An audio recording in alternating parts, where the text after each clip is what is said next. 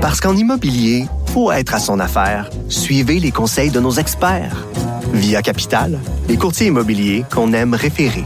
Bonne écoute.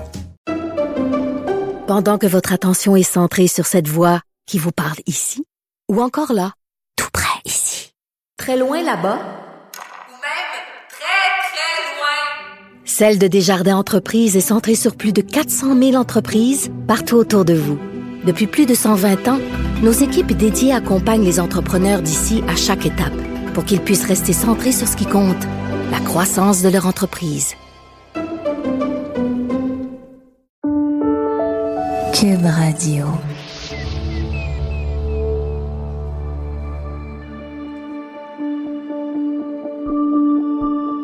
Avertissement. Ce balado n'a aucune prétention médicinale et ne vise qu'à favoriser la détente.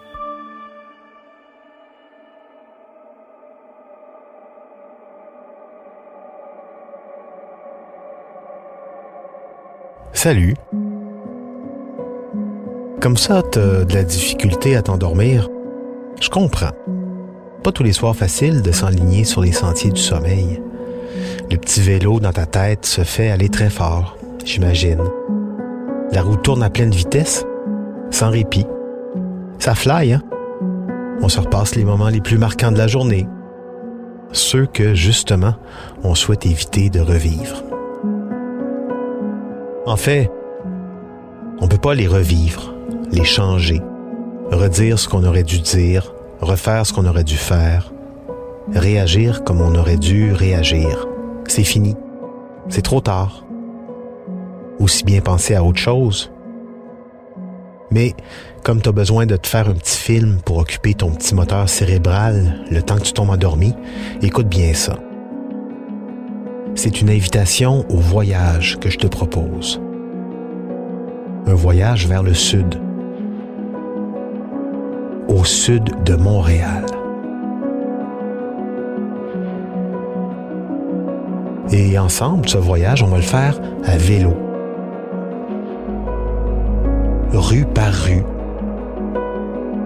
Coup de pédale par coup de pédale.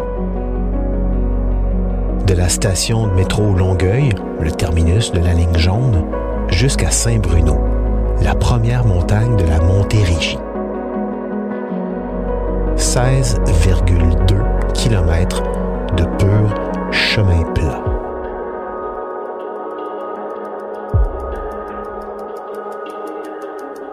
Es-tu prêt?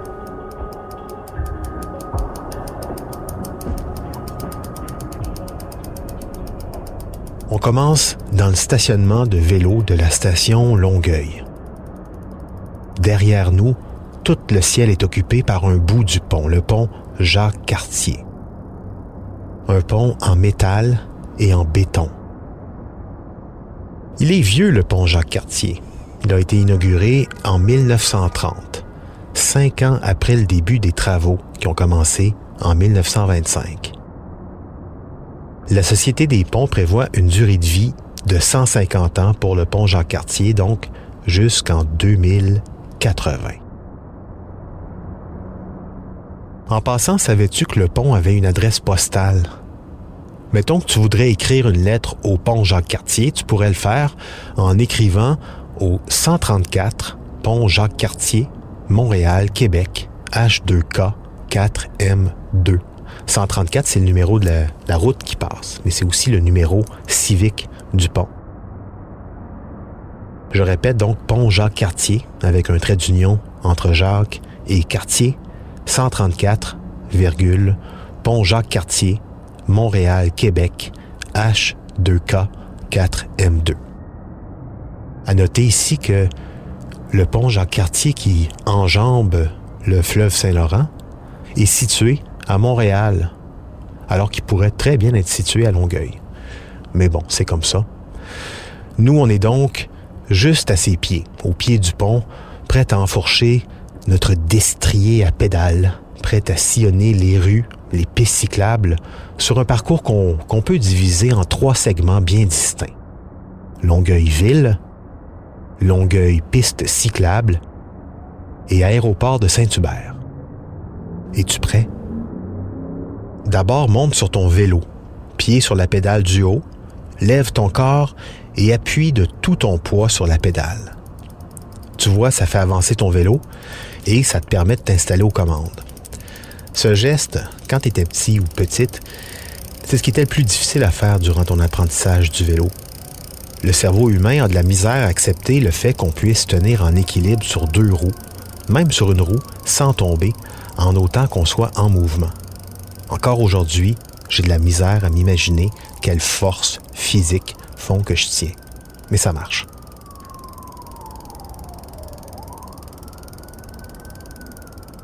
En sortant du stationnement de vélo du métro Longueuil, tu vas voir, il te faut passer sous le pont Jacques-Cartier. Donc, prends à droite sur la rue Saint-Charles-Ouest. Il y a une piste cyclable qui longe la rue. C'est mieux de prendre la piste cyclable parce que sur la rue Saint-Charles-Ouest, il y a beaucoup d'autobus qui entrent et qui sortent du terminus Longueuil, en plus des voitures qui entrent et qui sortent dans les stationnements incitatifs. Parce que oui, les gens de la rive sud, ils peuvent venir jusqu'au terminus Longueuil pour se rendre à Montréal en métro. Donc, une fois que tu as traversé le pont, une fois qu'il est derrière toi, il y a le boulevard Lafayette sur ta gauche. Attends le feu vert, traverse la rue Saint-Charles-Ouest et prends le boulevard Lafayette. La ville de Longueuil vient tout juste de terminer la rénovation des trottoirs le long de la rue Lafayette, ça tombe bien. L'asphalte est lisse, lisse, lisse. 300 mètres de pur velours. Tes roues sont heureuses. Tes cuisses aussi, ça avance tout seul. Tu longes les petites maisons de briques rouge vin, les vieilles demeures qui auraient besoin un peu d'amour, et devant toi, il y a la 134 qui mène ou qui sort du pont Jean-Cartier. La 134, c'est la route provinciale qui est donc surélevée, en dessous de laquelle tu vas devoir passer.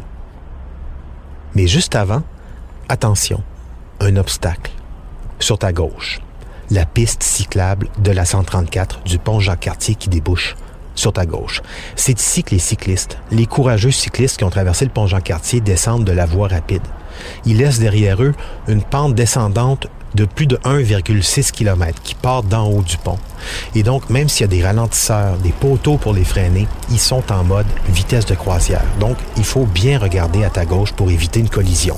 Sur les 16,2 km que tu as à faire, tu n'en as même pas encore terminé un. Ça serait dommage d'arrêter là, surtout que ça m'étonnerait que tu sois déjà endormi. Une fois passé sous la 134, la route, tu vas t'enligner droit devant toi, sur l'autre segment du boulevard Lafayette. Un segment d'à peu près un kilomètre jusqu'au boulevard Curé-Poirier-Ouest. Le Curé-Poirier. Dans le dictionnaire toponymique de la ville de Longueuil, on peut lire ceci sur Charles-Édouard Poirier, dit le curé Poirier. À compter de 1938, Charles-Édouard Poirier fut vicaire à Longueuil, où il était également aumônier de l'Hospice Saint-Antoine avant de devenir curé fondateur de la paroisse Saint-Charles-Borromée en 1942 jusqu'en 1953, puis curé de Saint-Joseph de Chambly de 1953 à 1968, année où il mourut accidentellement à Saint-Jovite. Le boulevard Curé-Poirier, à part ça, c'est, pas d'un très grand intérêt pour le cycliste en toi. C'est une des principales artères de Longueuil, traverse la ville d'ouest en est, et franchement, moins tu restes dessus à vélo, mieux tu t'emportes. Donc traverse-le, tourne à gauche et à la deuxième rue, juste avant le couche-tard, prends la rue Papineau. Ben oui, il y a une rue Papineau à Longueuil aussi. Tourne à droite donc et continue ta petite montée vers le sud. La rue Papineau, Louis-Joseph Papineau, un homme politique qui a appelé à la rébellion en 1837. Le gouverneur Gosford, à l'époque, avait lancé un avis de recherche, 4000 dollars, à celui qui indiquerait où se cachait Papineau et ses amis, qui se sont sauvés à Saratoga, aux États-Unis. Donc, roule sur la petite rue Papineau. Après quatre rues de ligne droite sur Papineau, rue sur laquelle on retrouve principalement des petits blocs de 6 ou 8 logements en briques blanches, grises ou rouges, pas très beaux. Quand tu au coin de la rue Champlain, regarde la maison qui fait le coin à droite. La maison en soi est pas particulièrement intéressante. C'est une petite maison de style canadien, assez banale, avec des murs en pierre des champs. Non, c'est plus les voitures qui sont garées là, devant. Les gens qui habitent la maison collectionnent vraisemblablement les anciennes voitures de police. Une Ford Taurus, une Crown Victoria, deux voitures blanches avec des grilles devant. On appelle ça des police packs, une voiture comme ça. Et ça coûte environ 10 à 12 000 dollars sur Kijiji. Tu peux en trouver des noirs, tu peux en trouver des bleus. La plupart du temps, elles sont blanches. Les anciennes voitures de police, c'est des voitures qui sont réputées pour avoir des moteurs euh, survitaminés avec des châssis renforcés. Chaque fois que je passe devant la maison, je me dis que ces gens-là, ben, ils aiment la puissance de, ces grosses voitures-là, avec un, caractère un peu, un peu trash, hein? 8, 12 cylindres, la grille devant, ça fait un peu redneck. J'imagine le conducteur avec euh, des Ray-Ban aviateurs en miroir, des cheveux gominés par en arrière, puis une camisole blanche. Fait que je passe assez rapidement avec mon Bessic. D'ailleurs, c'est pas la partie la plus intéressante du trajet jusqu'à Saint-Bruno, donc euh, mieux vaut pas s'attarder ici. Non, la partie la plus intéressante, elle arrive bientôt, au bout justement de la petite rue Papineau. T'as pas le choix, tu prends à gauche, la rue tourne pour toi, mais euh, attention au nid de poule, il y en a beaucoup dans ce coin-là. Et puis tu arrives au bout sur la rue Sainte-Hélène, tu vas voir, il y a un Tim Horton à ta droite, mais attention, il y a, plein de gens qui passent ici pour la commande à l'auto. Donc une fois que tu as laissé le Tim Horton à ta droite, devant toi, de l'autre côté du boulevard Jacques-Cartier-Ouest, c'est le début de la première vraie piste cyclable autonome, dans le bois. 2-3 kilomètres de piste cyclable devant toi. Une piste qui commence en asphalte lisse, mais ça va pas durer. Au milieu, tu vas voir l'asphalte, ça va devenir de la fine garnotte. Et là, on entre dans le second segment de notre périple.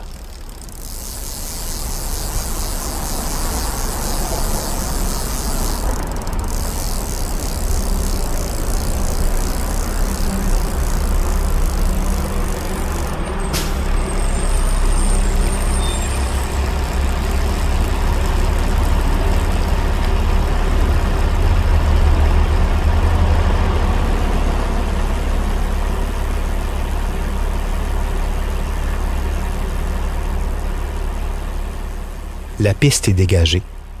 Assez rapidement, tu vas voir la piste va serpenter au milieu d'un grand espace de gazon. Gazon toujours bien entretenu. Au bout de ces S qui contournent une colline, deux sets de deux petits poteaux qui viennent te rappeler que tu as peut-être pris un peu trop de vitesse. Il y a une intersection avec la fin d'une rue et ta piste cyclable et peut-être que tu devrais ralentir, sinon tu risques de te péter les côtes sur un de ces poteaux qui vient resserrer la piste cyclable. C'est sans doute le moment le moins agréable, je dirais, de tout ce 16,2 km du métro Longueuil jusqu'à Saint-Bruno. Un moment en tout et pour tout qui ne dure en fait qu'une fraction de seconde, mais très très désagréable. L'image d'un poteau qui te rentre dans les côtes ou qui te pète le haut du bras sèchement sans bouger de son trou bétonné. Fait que tu ralentis un peu. C'est pas grave, hein, parce que rendu ici, tu t'engages sur un faux plat, dans le bon sens, dans le sens de la descente. Un faux plat, c'est comme un vrai plat, sauf que c'est pas tout à fait plat. Et quand tu le prends dans le bon sens, au début, ça fait du bien, mais tu sais pas toujours pourquoi, parce que tu sais pas nécessairement que c'est un faux plat. Tu penses que c'est un vrai plat mais ça va mieux. Ça pédale plus vite. Moi, il a fallu que je lise que c'était un faux plat pour savoir que c'est un faux plat. Sur mon application qui me permet de tout calculer, mes performances, à quel endroit je suis allé le plus vite, combien de secondes en moins ça m'a pris sur tel segment de mon trajet, il y a des gens qui ont pris la peine de nommer certains tronçons emblématiques du parcours qu'on fait en ce moment. Faut croire qu'il y en a des plus passionnés ou qu'il y a du monde qui a du temps à perdre, donc le tronçon de la piste cyclable sur lequel on est, entre les boulevards Jacques-Cartier-Ouest et plus loin le chemin de Chambly, il s'appelle le faux Paris-Roubaix. Le vrai Paris-Roubaix, c'est une course de vélo, une des plus anciennes courses cyclistes qui a été créée en 1896. On l'a surnommé l'enfer du Nord, la dure des durs, la reine des classiques, la plus belle des classiques. En fait, la course inclut plusieurs secteurs pavés, tels le décisif carrefour de l'arbre, qui augmente notablement, on dit, les risques de chute et de crevaison. Parce que, je ne sais pas si vous savez, mais rouler sur des petits pavés carrés de rues européennes en vélo, c'est tout sauf sécuritaire et agréable. D'autres secteurs de la course du vrai Paris-Roubaix, des secteurs très étroits, ont été tracés entre les champs de betteraves et ils ne peuvent être empruntés qu'en file indienne pour les coureurs. Quand l'épreuve se déroule sous la pluie, la boue ajoute à la difficulté et au risque, si bien que on dit que le vainqueur du Paris-Roubaix est non seulement un homme fort du peloton, mais il doit aussi être bien soutenu par ses équipiers et être chanceux. Roubaix, en passant, c'est dans le nord de la France, à la frontière de la Belgique. Bref, le faux Paris-Roubaix sur lequel on roule est passablement plus confortable et agréable puisqu'on roule à couvert sous les grands arbres de cet écrin de verdure qui borde la 116, la route 116, la route qui traverse la Montérégie. C'est drôle, mais quand on roule en voiture sur cette horrible portion de la route 116, je la connais, on peut pas se douter que juste à côté, à 20-30 mètres dans les arbres, sous les arbres en fait, il y a des cyclistes, des promeneurs, des labradors beiges qui, qui hument la bonne odeur des arbres, des fleurs, qui n'entendent pas le trafic des voitures, qui sont au calme. 2,2 km. C'est la distance que tu vas parcourir au cœur de ce tunnel vert, sur une piste qui est passée du bel asphalte à de la fine garnotte grise, presque blanche, qui siffle doucement sous le passage des pneus. Profites-en parce que ça va pas durer très longtemps. Sarajevo arrive.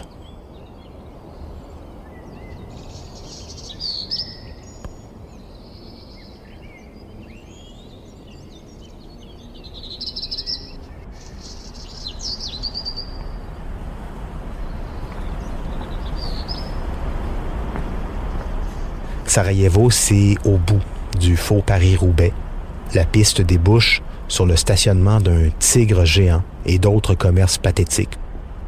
Un mini-centre commercial sans intérêt situé sur l'infâme boulevard de Chambly.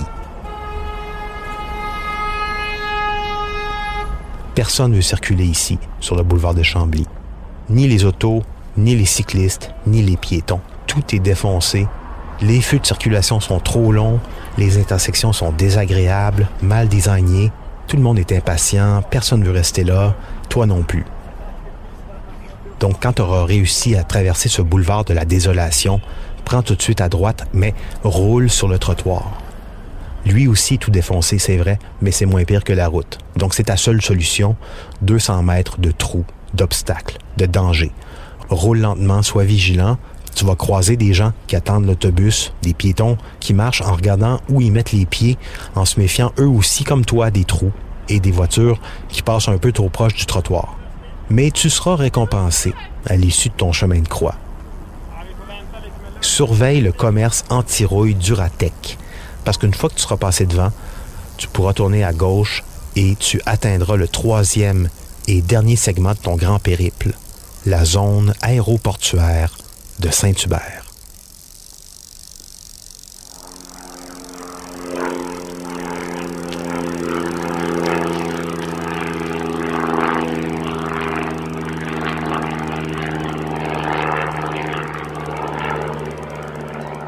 Son vrai nom, c'est Aéroport de Montréal, Saint-Hubert, Longueuil. Je sais pas pourquoi, mais ça a l'avantage d'être assez clair sur sa position géographique. Mettons que tu arrives en avion depuis Chicago ou de Coudjouac, Montréal, Saint-Hubert, Longueuil, c'est à peu près juste ici. Son nom de code, c'est YHU. Comme Dorval, c'est YUL, Yul, ou Mirabel, qui existe encore, YMX. Tu l'avais oublié, Mirabel, hein? Eh oui. Ah, Mirabel, Mirabel. Belle vue. C'était vraiment un très beau nom pour un aéroport d'envergure internationale. Il y en a beaucoup qui l'ont sur le cœur encore, l'aéroport de Mirabel, tu sais. Mirabel, avec un train grande vitesse qui nous aura amené là en 22 minutes depuis Centre-Eaton. Eh oui.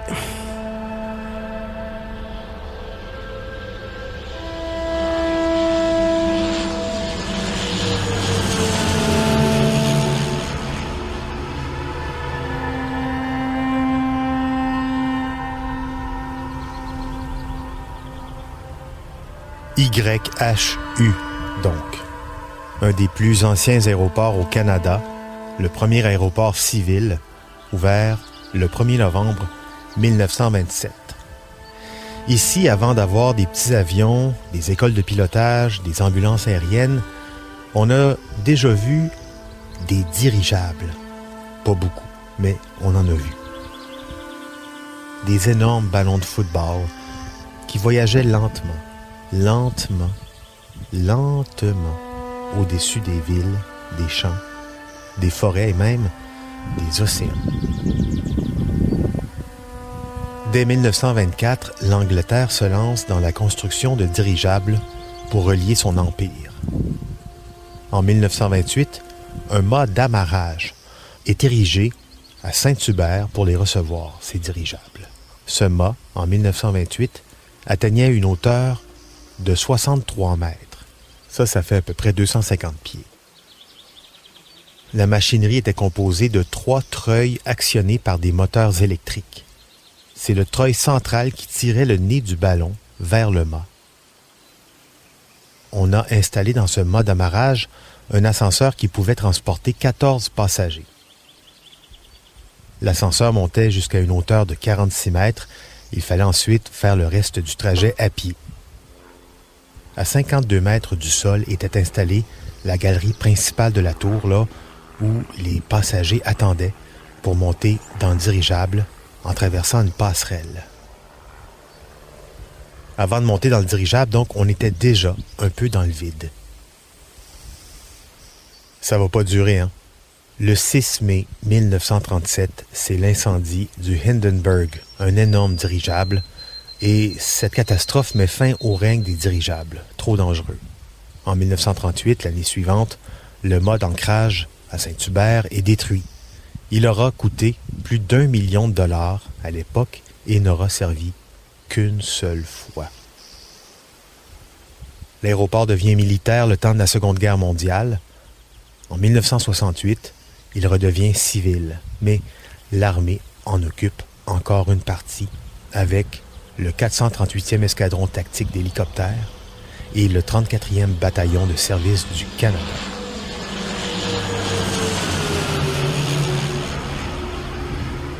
YHU aujourd'hui, c'est trois pistes.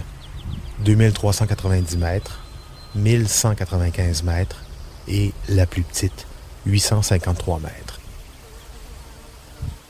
Des écoles de pilotage, des hangars à avions privés, certains jets privés, une compagnie de vol, Pascan Aviation qui peut t'emmener à Saguenay, à Bécomo, à Bonaventure, aux îles de la Madeleine, à Montjoli, à Québec, à Robertval, à Rouen-Noranda, à Sept-Îles, à Toronto, sur l'île, à Val-d'Or ou à Warbush, pour ceux qui doivent aller à Churchill Falls. Tout ça pour te dire, mon ami, que quand tu arrives aux abords de l'aéroport de Montréal-Saint-Hubert-Longueuil sur ton beau bicycle à tu fais face à un géant de 515 hectares qu'il te faudra contourner. T'en as pour 4,1 km. Et comme tu te doutes bien qu'à part une petite tour de contrôle, il n'y a pas beaucoup de bâtiments élevés dans les parages, le vent c'est un peu le boss ici.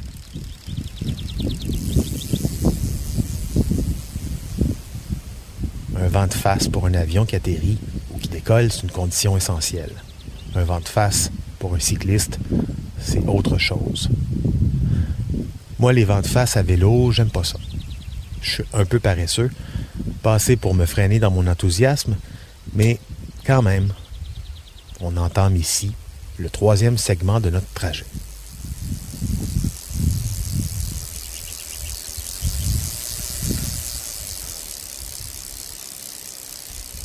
Jadis, autrefois, avant l'été 2019, je veux dire, tu avais le choix pour contourner l'aéroport. Soit tu prenais à gauche sur le chemin de la savane, par le nord-est, avec les camions, les voitures, sur un chemin étroit et pas super agréable, mais un brin protégé des vents. Soit tu prenais par le sud-est, sur la route de l'aéroport, pas beaucoup plus large, mais complètement dégagé, et donc à la merci des vents. Avec dans les deux cas un accotement en grosse garnotte, rien d'agréable, ni pour toi, ni pour les voitures qui devaient te contourner. Mais les choses ont évolué. L'aéroport est en croissance. On veut accueillir plus d'avions. Il y a Molson qui est en train de construire sa nouvelle usine sur la route de l'aéroport. Et puis, au bout de cette même route, on a depuis quelques années le siège social de l'Agence spatiale canadienne. Ça prenait donc une belle route. Fait qu'on vient de la terminer. La route de l'aéroport, la nouvelle route de l'aéroport, celle qui contourne au sud-est, elle est belle, elle est large, avec, oui, tu l'as compris, tout de son beau long, une piste cyclable flambant neuve, lisse, douce, sans fissure, sur plus de 4 km de long. En plus, entre deux avions qui décollent, on entend les oiseaux dans les champs environnants. 4,1 km de pure détente sportive et bucolique. Merci la vie.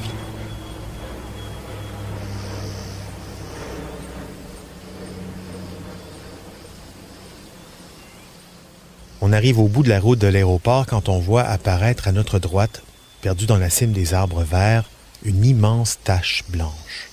C'est la soucoupe de communication satellitaire du siège de l'Agence spatiale canadienne. Une espèce de forteresse moderne, particulièrement sécurisée, construite dans un bel écrin de verdure. Étrangement, quand on l'observe d'en haut, sur Google Maps, mettons, la forme du bâtiment évoque le logo de Batman. On dit que les architectes ont voulu créer un motif, justement, qui, vu du ciel, ressemblerait à une station spatiale. Mais c'est pas le cas. Ça ne ressemble pas à la station spatiale internationale. Mais c'est pas grave.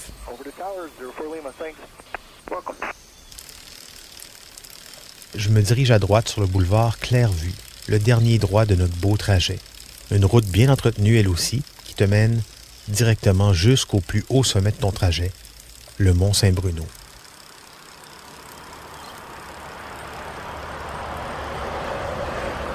Mais avant de le gravir, tu dois en gravir un autre, le petit viaduc qui te permettra de voler au-dessus de la très occupée autoroute 30, l'autoroute de l'acier, 18 mètres de dénivelé.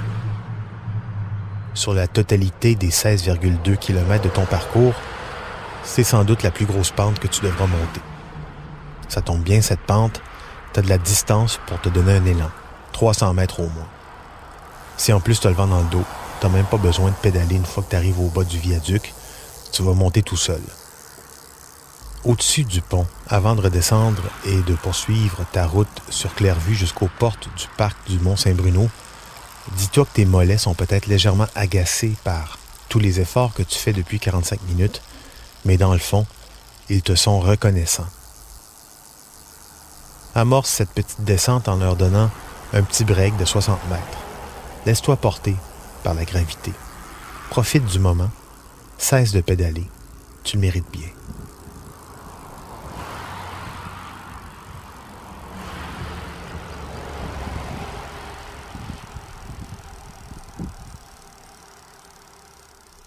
Te voici maintenant arrivé à Saint-Bruno. Saint-Bruno de Montarville, une ville de la Montérégie, ville boisée, de bourgeoise à très bourgeoise, une petite ville assez jolie, mais pas plus. Une ville qui ceinture le magnifique parc du Mont Saint-Bruno. Roule encore 1,3 km sur le boulevard Clairvue. Sur certains tronçons, tu te demanderas avec raison où est la piste cyclable, mais une fois que tu auras passé le petit centre commercial, avec son Tim Hortons, son Jean Coutu, tu vas la retrouver, cette piste, qui t'amènera tout droit, fièrement, vers les portes de ton objectif, le parc du Mont-Saint-Bruno. Joli sentier, des chevreuils, des renards même tôt le matin. Mais ça, ce sera pour une autre balade. C'est ici qu'on se laisse. Profite bien du verre et du bon air frais.